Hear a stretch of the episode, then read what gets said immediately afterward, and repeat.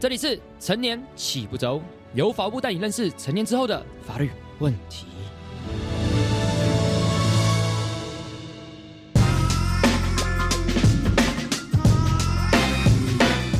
比如小孩想要提出做一些比较高额消费的事情，在跟父母讨论的时候，第一个让大家量力而为。那第二个是，我觉得小孩动机这件事情，比方说他今天上了大学，然后他可能要一些文书处理的工具，比方电子书、平板或者是手写笔这些。其实我觉得父母也不用想说小孩是要拿来打电动或什么之类的。这个坦白讲，我遇到大部分都是有这个需求的。对，所以我觉得父母这方面也是可能需要跟小孩好好沟通，有能力的话好好满足，我想小孩也会常回家。好，各位观众，大家好，欢迎收听法克电台，我是主持人洛毅。今天一样哦，洛毅刚刚主持一系列的特别的节目，由法务部民法成年克制的 p a r k e t 系列节目哦。那来宾稍稍比较特别啊，为什么？因为他十八岁而已，他是我们法克电台有史以来最年轻的一个来宾。好，那他同时也是中央俄沙代表，他叫做赖义伟。义伟你好，好，洛毅你好，好，你要不要先跟大家自我介绍一下？就是你为什么十八岁？不是你为什么十八岁？是凭什么你十八岁可以来到法克电台？好，我想今天受到法科电台还有法务部这样一些邀请，嗯，主要是因为我目前有这个儿少代表的身份。那当然，我们儿少代表的毕竟是要代表儿少。那现在就是 CRC 的规定，儿少是在年龄是在十八岁以下。所以我想，如果今天是邀请儿少代表的话，那年龄一定是十八岁以下这个部分。那我自己认识儿少代表里面最年轻的，从十二岁到十八岁都有。OK，先跟大家讲一下，所以你是儿少代表，哎，对，所以负责是关心所谓的儿童权利。没错，那你刚才讲的所谓的 CRC，其实中文叫做《儿童权利公约》。没错，那在《儿童权利公约》里面所定义的儿童是十八到十二岁，诶，还是十八岁以下？十八岁以下，十八岁以下。没错。OK，所以你现在是担任这个儿少的代表嘛？没错。那你在里面会负责什么样的事情？其实我觉得儿少代表的制度里面啊，就是儿少代之间自己是有分工的。哦，怎么分工？说，我觉得少代最重要的责任就是要向政府机关提案。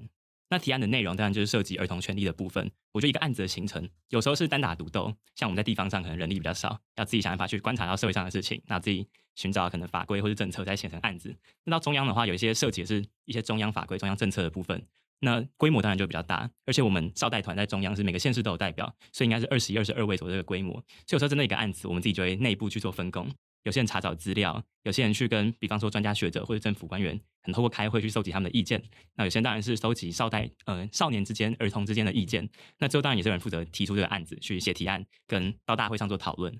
所以我想这是少代主要的工作。对，我简化一下，意思说就是你们要负责去提案，找出一些可能政府针对儿童比较没有做的比较好的一些政策。哎，对，没错。然后你要想办法去跟政府说，你们做不好，所以我们要解决这个事情。对，如果没有保护他的话，我们会希望他提出政策。OK，如果政策有不好的地方的话，我们希望他去修改这个政策。听起来很酷。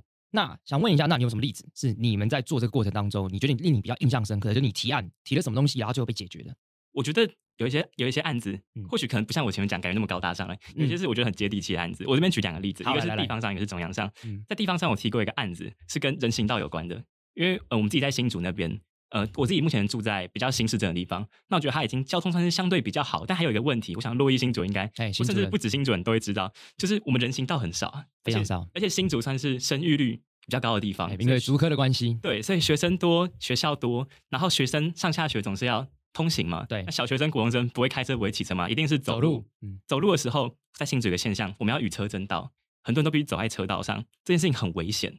而且我觉得，一方面现在政府说希望大家可以多生小孩，因为我们未来有这个少子化危机。可是我们每年却有很多的小孩在交通事故，因为通学问题伤亡。所以我觉得这件事情很矛盾，而且很严重。所以我当初提个案子，就是希望县政府可以在学校到住宅区，尤其是这边最重点的部分，尽量去多铺设人行道，来改善同学安全的问题。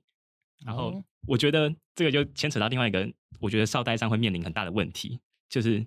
感觉我们很像议员，很像立委，但是我们对预算什么的，完全没有任何的权利。嗯，政府帮我们案子最常说就是，我觉得当然也是实际的情况啦，就是预算不足，没有钱。没有没有办法编列这些预算这样子，所以一种方法是我们可以坚持，但政府最后可能还是会打枪，或者是我们去寻找别的方法。所以我当初是希望县政府可以先画标线型人行道，这在台北是很常见，各位应该有看到，就是所谓在路旁有绿色的这个画色，它它不是凸起来的人行道，大家就是画一个线，告诉你说这边是人行人可以走的。对，虽然我觉得这个现在也有很多讨论，认为这个效果到底好不好是一个疑问，但我觉得聊胜于无，所以我还是希望交通安全这可以赶快改善，这是地方上的案子的部分。嗯，那中央上，我觉得我自己主要负责一个我很有印象的。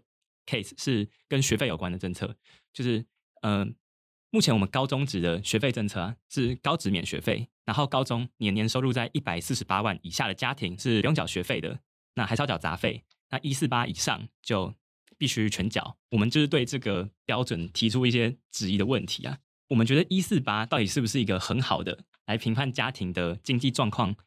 这个是有疑问的。我们有两个面向，第一个是其实小孩生越多，花费就越多嘛。现在生小孩真的很贵。对我自己是小孩，我自己都知道我花父母很多钱。从不管是吃住啊，这是最基本的教育费、补习费，各种各样的费，是一个小孩对一个家庭就是很大的负担。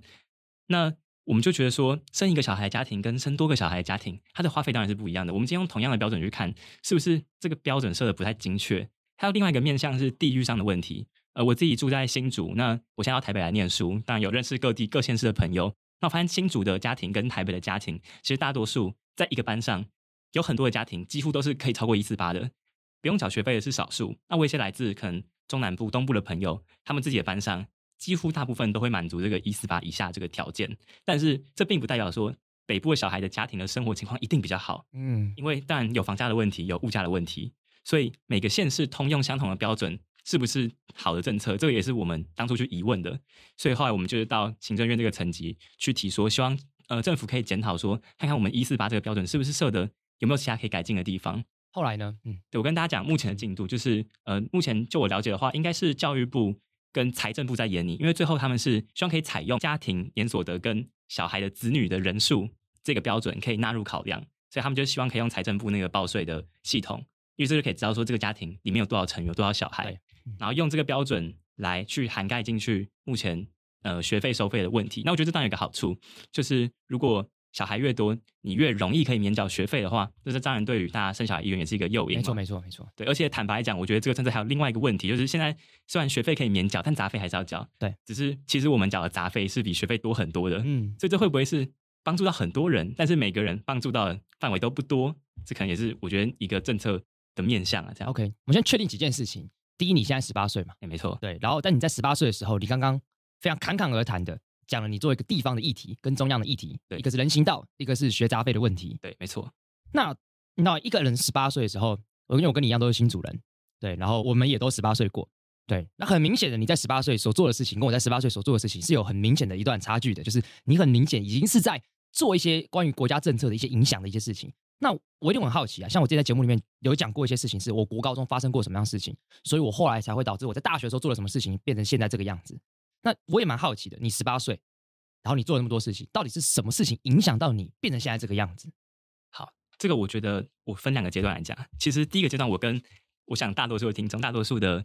作为我们的未成年的朋友来说，都是一样的，很简单嘛，就是平常过的这个考试、上学、吃饭，没错，非常重复单调的日子。只是我大概在我高一的时候，刚好因缘机会看到我自己新竹县的县的县民，那当时他们在招募第一届的地方少待，这个资讯其实坦白讲，我觉得并不是所有人都知道啊，所以我觉得可能我也是刚好看到有这个招募的讯息，然后你就去了，对，觉得很好奇。那为什么想去？第一个是这当然看起来很酷啊，很酷，而是要代表。感觉可以进入政府机关做一些我不知道，我那时候甚至都不知道在做什么的事情。一方面是这样啦，所以只是觉得很酷，想要尝试看看。对，很酷，很有意思，去试试看。然后进去之后，我才第一次知道说，原来跟儿权涉及的相关的问题有这么多。我甚至之前可能都还没有特别听过儿童权利，没有听过儿童权利公约这些事情，是当然进去之后才知道的。你说这是呃，这是第一个层次。对，这是第一个层次。那进去之后呢？那就像刚刚前面所说的，进入进入少代之后，我不只是地方少代，也后来也到行政院当中央少代。那这个过程当然很长，中间做的事情很繁杂很多。我觉得背后最主要动机是，其实进去之后，你慢慢看到很多各式各样不同的故事。好比说什么样的故事？我觉得第一线来讲，我们地方少代会。跟我们沟通到的人，政府机关很多是这种社工背景出身的，这种社会处的在工作的人们。嗯，其实他们的职责很多时候就会跟这种少年牵扯关系很深，其实就会听到很多，其实就会听到很多故事。比方说，其实最常见的故事就是这种故事里面男主角的少年，男女主角的少年。很多时候都不是我们身边这种比较我们舒适圈里面这种比较正常家庭环境的少年，更多的是就是比方说父母其中有一方可能已经不在了，或是甚至他们居然还在，但是根本就没有出现在这个少年的生命里面，就等于是有点被被半抛弃的状态。就是那个家庭可能本身并不是我们传统想象这么完整。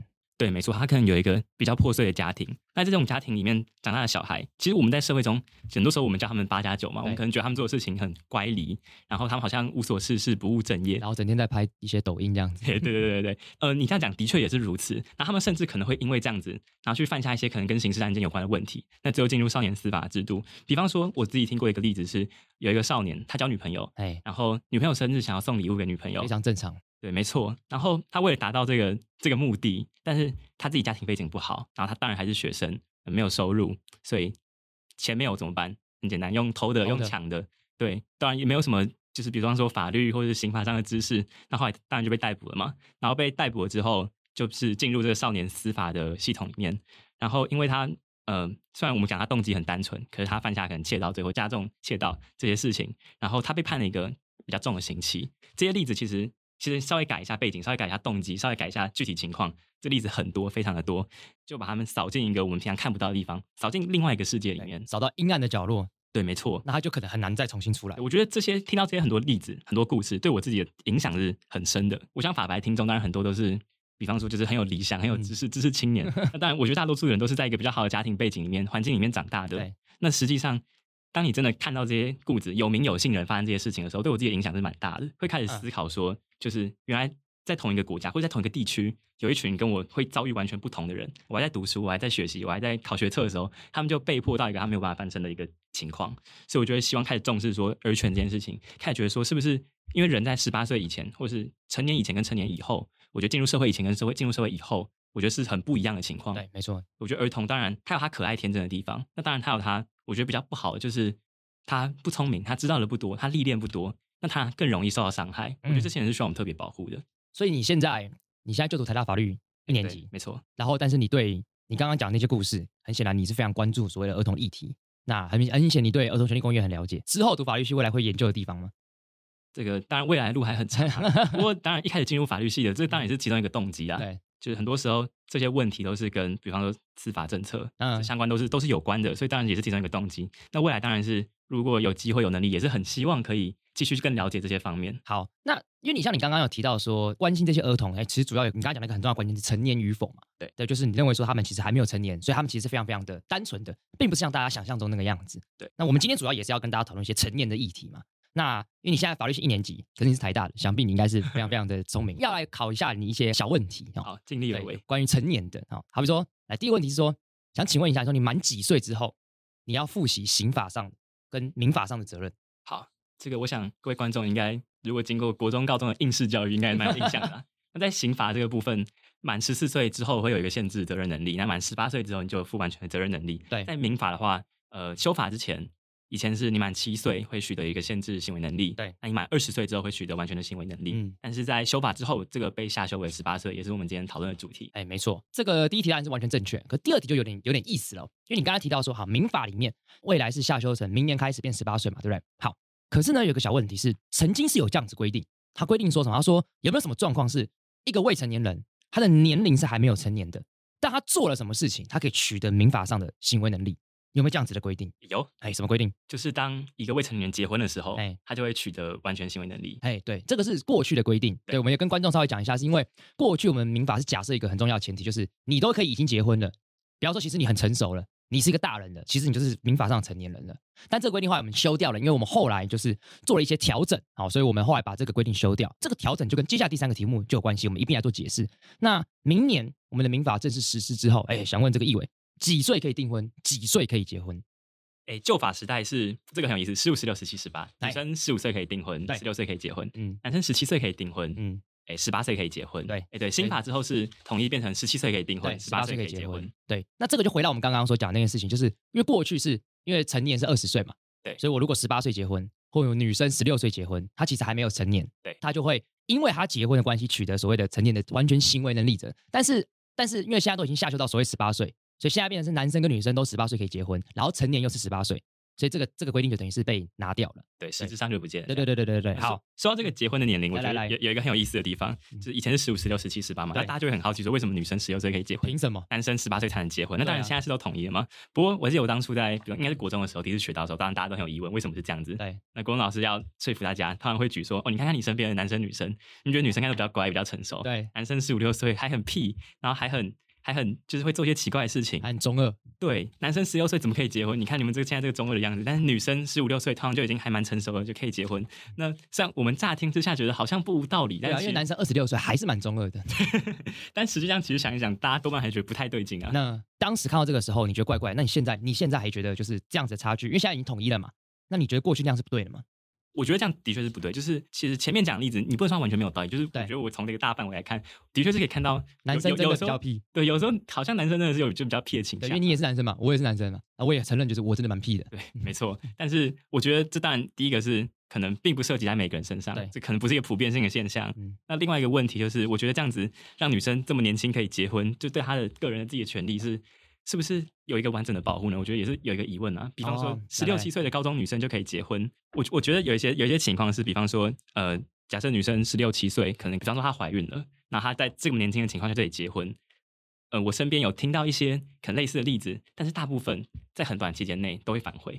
我觉得啊十八岁以前所做的这些结婚的决定，因为当时你只是高中，对你可能是比如你跟高中同学结婚，我觉得这是比较常发生的例子，对对对高中同学或者是比方学校的人，但你一到大学之后会面临一个环境上完全的变化，就你进入一个大学，我们讲这种很光鲜亮丽或者是很复杂的生活的时候，这时候你已经结婚了，我觉得大多数的人后来会没有办法接受，所以变成说他的这个婚姻关系其实实际上是很不稳定。这建立在这个呃，因为在十六岁关系，所以女生会很容易建立在一个非常不稳定的状态上面。对，没错，所以我们不要讲婚姻啊，打扮都是。你过三年，你看你高中打扮，你就觉得，看怎么那么丑？对啊，所以更何况是婚姻，就像你到十八岁，你可能会把十六岁买衣服丢光一样一。定的啊，你到十八岁，你可能也会想要把你十六岁订立的婚约给遗弃这。很正常啊，这个理由蛮好的。对，所以我觉得统一到十八岁的确是一个比较好的现象啊。好，那刚刚有很有趣的一点就是，呃，因为一伟十八岁，哎，对所以坦白讲，你现在是一个尚未真的成年的状态，对，没错因为，民法是明年才开始生效。没错。那未成法科电台年来宾第一个未成年来宾，但明年就会成年了。会想问的是说，因为你既然现在还没成年嘛，那你有没有觉得此时此刻有什么事情是因为你还没成年，所以你觉得你们要很自由去做的，然后你觉得蛮不爽的？可多了。来来来，分享一下。我觉得很多啊，有几个例子，我觉得真是特别不方便。呃，第一个是银行开户，嗯，二十岁以前你没有办法自己去银行开户，对。那大部分的人到十八岁之后会，很多人会上大学，或是甚至是出社会对，没错。但是大部分的大学生，我坦白讲，就是经济上其实并并不是完全独立了，嗯并不是独立了，但他生活上可能已经必须独立了，因为他必须到外县市去生活。那这时候他有一个银行账户，比方说接受父母的生活费，或者是他自己去打工，要能够收取他打工的这个钱薪资，都是需要一个银行账户的。但因为没有办法独立开户，需要父母陪同。但是我想洛伊当然成年人，所以一定很清楚，就是银行大部分都是平日才能办业务嘛，啊就是假日没有办法，而且要上班时间超麻烦。对，所以连父母自己要去银行处理业务的时候，都必须可能都必须请假去了。那何况是他要带小孩去开户，有时候可能还得到外县市去，比如去台北帮小孩开户。我觉得真的是非常的麻烦，这真的麻烦小孩也麻烦父母。对，所以我觉得这个是，我觉得民法下修到十八岁之后，以后呃青年朋友可以自己去开户，我觉得这当然是第一个很方便的地方。这个我可以分享一个经验，因为我那时候我妈帮我开户的时候，她是先帮我开华南银行，然后我就跟我妈讲说，不行，你要帮我开邮局。我妈说为什么你要开邮局？我说因为我们东吴法律系那个 奖学金的那个在那个账户，他说一定要是邮局的。我说我未来是会拿奖学金的人，所以你一定要帮我开个邮局。啊我我这边有一个更中二的例子啊，就是我我第一次开华南银行。嗯，那华南银行为什么开？为什么台大学生都一定要想办法开华南银行因？为是因为学校领钱的关系吗？对，因为华南银行有一个台大分行，然后嗯如果你是在台大分行开户的话，那你的存折跟你的提款卡上就是会有那个台大的符号。哦，真的哦，对，所以大家都很希望就是在拿存折的时候，当然大家知道自己是台大的学生，所以都会想要去台大这真的分行开户。蛮中二的欸。可是你这个中二是是是有实质意义的啊、我那会儿开了邮局之后，很明显五年之后，我完全没有拿过任何奖学金，一点意义都没有。你那个至少拿出来还可以，实在是有实质意义的。那除除了银行这个之外呢？另一个我觉得也是影响也是非常重大，就是信用卡的部分。我觉得现在之所以学生会需要信用卡，很重要是，我觉得在现在的时代下，有很多我们讲很多电子服务都是需要电子支付的。对，像比方说，现在我们喜欢看 Netflix，对喜欢看 Disney Plus，或是我们想要唱通勤都想要听音乐，想用 Spotify，或是用 You- YouTube Music 嗯 KKBox 之类的。那订阅这些线上串流的服务的付款，几乎都是用电子支付。对，有些服务可能是可以用现金支付，那当然价格就贵很多。对，对，所以我们这个时候就需要用电子支付。那需要电子支付，你就需要什么？你就需要信用卡。嗯，但是学生自己没有办法办卡，嗯怎么办？所以有卡的人通常是办父母的副卡。其实办副卡，我觉得当然不是每一个人或许都有办法办到副卡，不一定可以获得父母的信任，因为嗯你可能其实你自己连自己的钱包都管不住，要怎么管父母的卡？对尤其是副卡，通常大家都都会乱刷。对，没错。那我觉得就算是不乱刷的人，还有另外一个问题，就父母可以看到你的消费记录。哎，这个蛮烦的。这个坦白讲真的很烦啊！我觉得这个涉及到小孩的隐私。如果父母可以追踪你的消费记录的话，你去哪、你买什么，他全部都知道。我觉得这当然也是对于一个青少年来说，这是很切身的烦恼。这个我可以分享一下。有一次我带前女友去吃大餐，然后我我我们其实说的我没有仔细看清楚那个价钱，一刷下来八千多块，偷刷副卡。对，然后然后我妈说：“哎，你怎么刷那么贵？”说：“哦，我们同学聚餐，我先付啦，然后大家才给我钱啊，就是一个人五六百块而已啦。”就是我这完全可以理解，就这种状态。但如果你父母那个再更细心一点，去查你在哪一间餐厅消费，就点开就会发现，哦，原来一克就要四千块。你两个人去聚餐吗？好好险，他没有跟我 argue，那个真的蛮烦的。对，没错。所以你刚才是从一个隐私权角度来切入，我觉得其实是，我觉得是还不错哎。对啊，就是如果我们今天世界各国都认为说十八岁是所谓的成年的标准，那为什么我们要容许一个状态，就是十八到二十岁之间，你必须做任何事情都要完全的监在父母的监督状况底下？而且就像你刚才讲的，其实十八岁通常上大学，你就是坦白讲是离乡背景嘛。对，你看你从新竹过来，我也是。那其实你是独立生活，没错。所以我觉得这确实是有它的考量的必要的。那还有呢？还有例子吗？我觉得另外一个例子是你自己从事高额消费的问题啊，嗯，因为当然限制行为能力并没有办法让你就是自己去独立的从事所有买卖这些行为，对对。有时候比方你买手机或是买机车，这时候你必须取得你父母同意。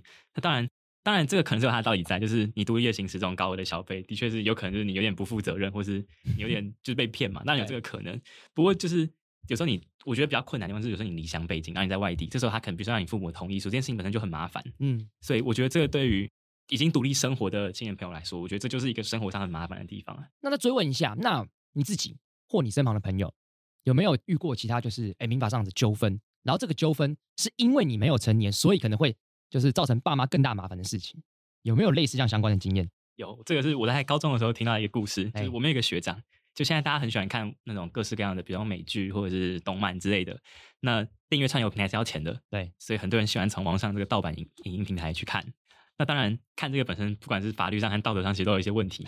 我当然，你看是这件事情本身是不违法，但是他他的问题在于他把它下载下来，然后还传给他的同学啊。那这个就有问题。因为这件事情是他被版权方提告，然后要求损害赔偿。那因为他其实侵权这个行为，其实也会涉及到刑事责任。对，所以这件事情就非常严重。因为如果一个没有处理好，他是会留前科的。对对对。所以通常这种情况，最后都是跟版权方谈和解。没错。但是这个和解金的金额。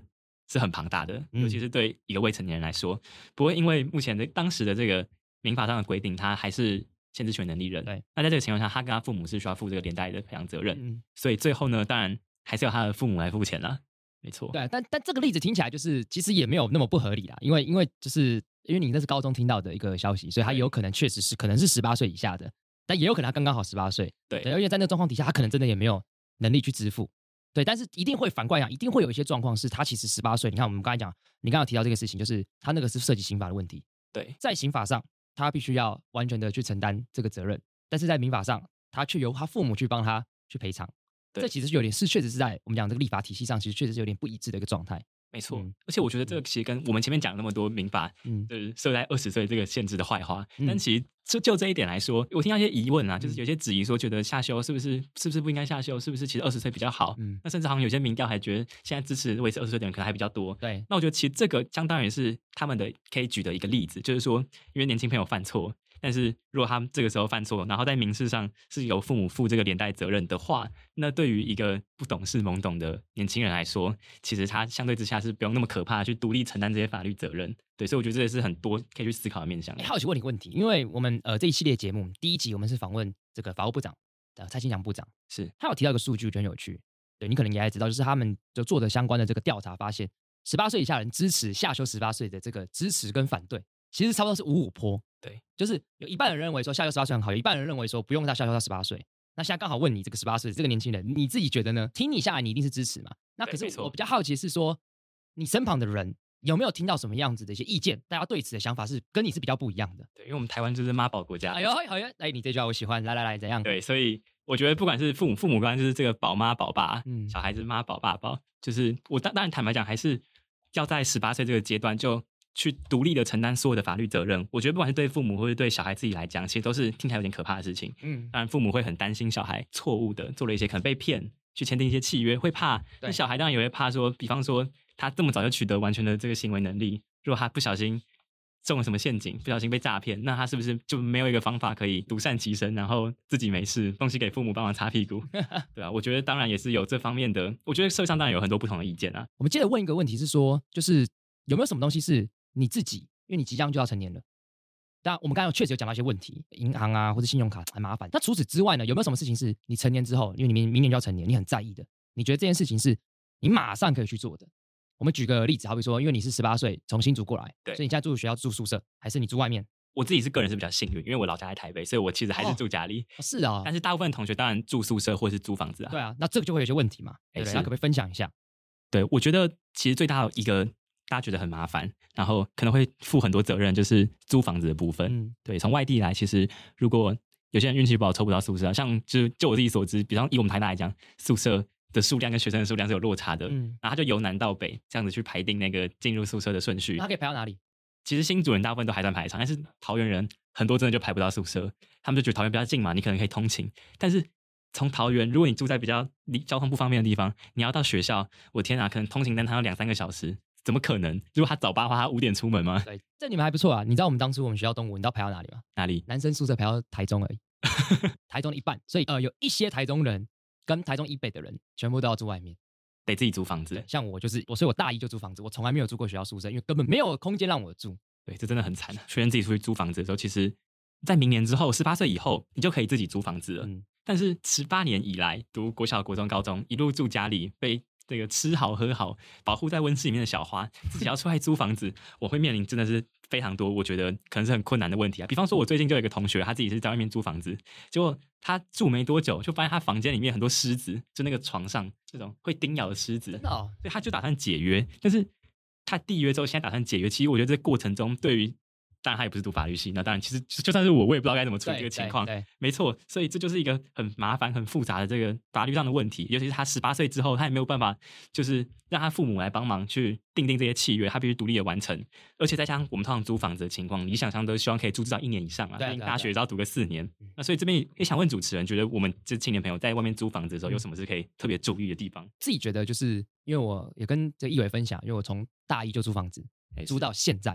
所以，然后，所以我大你十二岁，我等于是租了十二年的房子，老手，老手，老手。对，所以我觉得我自己觉得啦，就觉得租约其实最重要的事情就是你要非常确定很多的一些具体的一些条款。好，比如说本身它的租赁的契约的标的到底是什么，租赁的期间。然后，呃，我分享一个事情，就是呃，我觉得大家最常碰到的事情，这个我觉得大家仔细就是修缮的费用。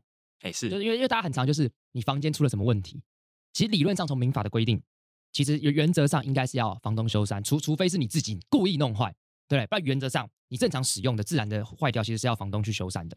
那这个就要稍微注意，就是契约里面有没有可能把这个责任移转到你身上，这个就大家要去小心的。但通常我们看到的这一般的公定契约，其实都都还是是房东自己要去修缮的，只是说你敢不敢讲？因为我自己那时候就发生一件事，就是反正反正就是房间东西水管坏掉，我们找人来修，就房东是说就是要我们自己付这样子，但我们就跟他说不行，契约就这样写。对，所以我觉得这个大家一定要看清楚。然后你在看屋之前，比如要求要先付钱啊之类的，那我觉得有可能是诈骗，对吧？之前那个张赎金就要小心这样子。但我觉得除了法律上的一些事情，我觉得其实有些事情也是可以跟大家分享。我觉得什么时候去看房子最好，你知道吗？也可以稍微跟你分享。下雨天，下越大越好。为什么？因为你才可以确定你房间有没有漏水。哦，这很重要，你知道？因为你艳阳高照看的时候一定都没有问题，可是一下雨很多问题，那个采光啊什么，你就会一目了然。所以我觉得下雨天的时候。去看房子，可能有时候比签好契约更重要。台风天看房天，对对对对对对，这个我觉得要稍微记住一下。所以也是要跟大家讲一下，说你签署契约的时候，本来就是说你要你要确定说你约定的这些权利义务啊之类的，你其实都要看得非常非常的这个清楚。然后甚至就是你要去假设各种不同的状况来看这份契约，就是万一怎么样的时候怎么办？万一怎么样的时候又发生我我该怎么做？这时候你在假设个这个状况，比如说我修缮的话，东西坏掉的话怎么办？漏水的话怎么办？你你用这个问题意识去看这个契约的时候，就会比较容易知道说，哎。对耶，那这样子发生这个问题，那这个契约没有保障我发生这个问题怎么办？那那那那那可以吗？你就会发生这个契约这个问题。对，所以大家以后定条款的时候都必须很清楚知道说发生什么问题，我要对应到哪个地方。对，就是我我觉得讲你要假设各种不同的状况，这但这一定是你要有租赁过你才会知道的一些状态，就什么东西坏掉啊，那怎么办等等之类的。对我觉得大家可以去试着去假设这个问题。对，没错，所以还好大家如果有看这个节目的话，就不用在外面付学费了。对，没错。那你身旁会有朋友在打工的状态吗？哎，对，就是到了十八岁以后，大家当然经济上可能算是想要半独立嘛，所以很多人会去打工或者是去当家教。但是，尤其是我觉得我周边的学生，很多人想要去当家教。嗯，那其实像这一类型的工作，或是打工，其实也是，就是其实你不一定会签署一个很明确的劳动契约。对对，这样没错。然后我身边也是有例子，就是他跟别人约定好了，哦，他要教什么东西，然后教几堂课，薪资多少，但是事后他工作内容跟他的薪资全部都被对方单方面的执意修改，这造成他很大的困扰。但是他有没有契约？就是于法无据，他好像也没有办法说什么。嗯，还有另外一个例子是，大学生很多人会去实习嘛。对对，但是其实很多参加实习的计划，但是他却没有获得一个很好劳动上的保障，所以他等于名义上是实习生进去，但就是进去给人家端茶倒水当免费劳工的这种情况。对，所以不知道主持人这边觉得说，我们这些青年朋友如果再出去外面打工，或者是去接一些 case，或者是甚至去实习，有什么事情是要注意的，我们才不会变成说帮别人傻傻做，然后当盘子领不到钱。其实跟租赁契约是一样，就是你最好都要有个契约，因为这个是白纸黑字是最好的，对，保障自己的权益。对，这个当然。那如果是签订契约的话，那当然里面相关的权利义务，你约定的东西也跟租赁契约一样，你要很特定嘛，你的工时、休假、福利等等，你都要规范的很好。但有时候反过来就是，那可是又并不是每一个人都一定会签订契约。其实这时候我觉得有一些。也可以跟大家讲一下，就是好比说你可能是去当家教等等之类的，其实那个赖的记录，我觉得都要留下来。其实好比说你在跟可能对方这个家教这个父母去沟通过程当中，其实他搞不好就有提到说，哎，多少小时，然后多少钱等等之类的，其实那个都会是一个构成契约的内容一部分。所以这个赖的截图，经常在民事诉讼上，其实常常会成为一个证据的佐证啊，不以书面的契约，对，是单纯引以为据这样。对对对，所以这个大家我觉得要去小心。那如果大家对于劳动契约有什么不懂的地方，其实劳动部其实都有相关的一些说明，大家可以自己上去看这样子。好，那要继续问是说，因为。像我自己现在，我三十岁了，我我当然已经开始不会听到我爸妈对我的唠唠叨叨了，其实不太会了。他们顶多就是说啊，身体要顾啦这样子。对，但这个不是一个十八岁小朋友会听到爸妈对你讲的，他不会讲身体要顾，因为你身体一定非常健朗，所以。以你现在来看，也可以帮观众复习一下。你十八岁，你觉得父母会担心什么事情？他们唠唠叨叨什么事情？说啊，你成年要为自己负责啊，你他你家会担心什么事情？这当然假发鬼啊，自保美啊。对，那我觉得涉及规模比较大的问题，有时候通常就是你自己想要做一些高额的消费，嗯，但是你父母就会担心你。比方说，你想要买机车，嗯，有些人可能想要买一台二手车，对，买手机，或甚至有些人现在已经开始投资证券，哎，买股票，没错，台湾人真的很喜欢投资的买股票，我也有。但是我们这边可能就那个十八十九岁就开始有人就哦开始规划自己的理财，但这个时候通常其实父母就会有很多的我们讲担忧啊，嗯，对，没错，比方说觉得你手机买很贵，或是比方说你买买车这些都帮你担心，我觉得这是父母通常最担心的事情，因为这些当然是高额的消费。那我觉得一般的小孩不是住低保家里没有矿的，其实我觉 得单纯就这个零用钱的部分很难去负担这些消费的行为，但是。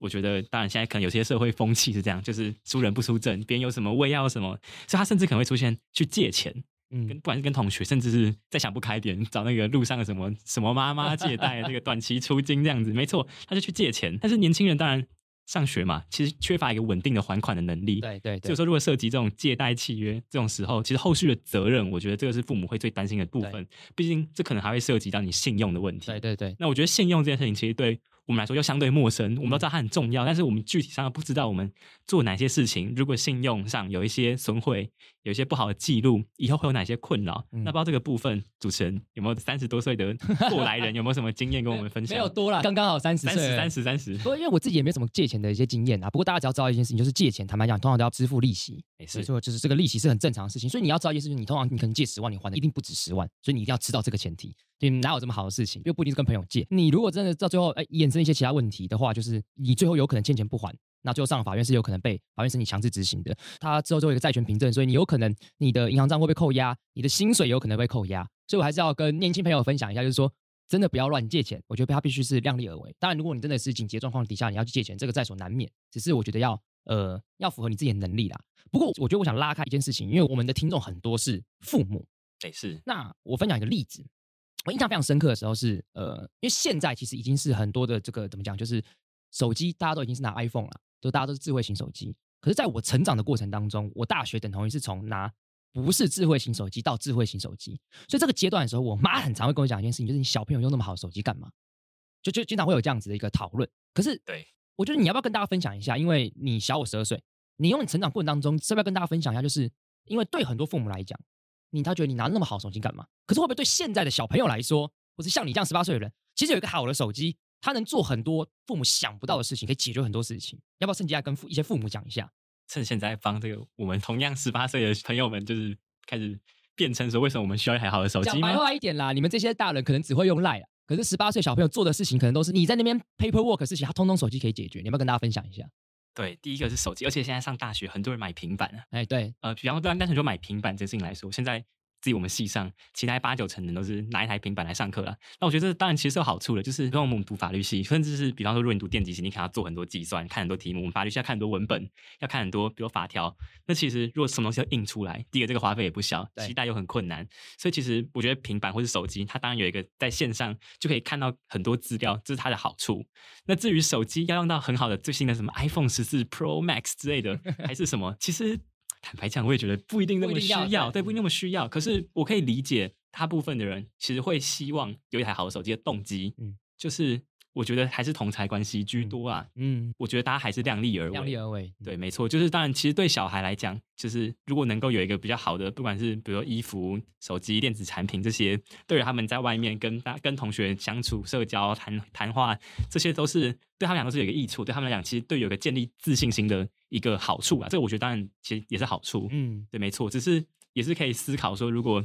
如果只靠这种比较昂贵的东西来建立信心，是不是也不太好呢？还是要其他东西在？没错，所以我觉得其实涉及到这些，比如小孩想要提出做一些比较高额消费的事情，在跟父母讨论的时候，我觉得第一个让大家量力而为。那第二个是，我觉得小孩的动机这件事情，其实我觉得父母也是可以多注意的。比方说，他今天上了大学，然后他可能要一些文书处理的工具，比方电子书、平板或者是手写笔这些，其实我觉得父母也不用想说小孩是要拿来打电动或什么之类的。这个坦白讲，我遇到大部分人都是有这个需求的，或甚至是可能买机车。或是比方买二手车之类的，坦白讲，我还是觉得说有需求的人是居多的。嗯，对，所以我觉得父母这方面也是可能需要跟小孩好好沟通。那当然，可能有时候父母会觉得说，我们年轻的时候都没有这些东西，我们怎么会需要？小孩说想要订阅 Netflix，要看这个干嘛？看第四台就好了，嗯，对吧？但是坦白讲，我觉得这个生活的这个习惯跟这个，我觉得社会上目前大家的，比方说相处或谈话的内容，我觉得都有很大的变化啦。我觉得小孩想要。